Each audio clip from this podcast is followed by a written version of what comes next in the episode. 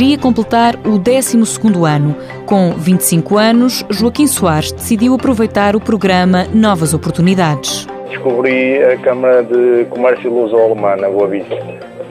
E apesar de não terem o curso que eu queria, que era ligado à hotelaria, eles tinham um curso que eu também gostava, que era a nível de, de gestão e transportes. E, portanto, enverguei por aí. Depois do nono ano, Joaquim Soares dedicou-se a um negócio de família.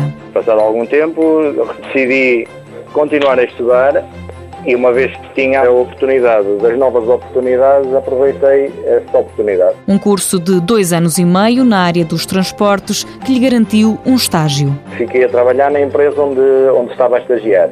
Neste momento já lá não estou, por motivos pessoais, mas voltei a trabalhar com os meus pais neste momento. Apesar de já não estar na área, Joaquim Soares reconhece. Foi muito rentável para mim, a nível de conhecimentos e mesmo a nível profissional, foi um passo enorme no meu desenvolvimento profissional e pessoal também. E talvez um dia volte à área dos transportes. Talvez um dia, quem sabe, eu não, não, digo que não, não é? Isso não está fora de, de questão. Mas neste momento não tenho outros objetivos.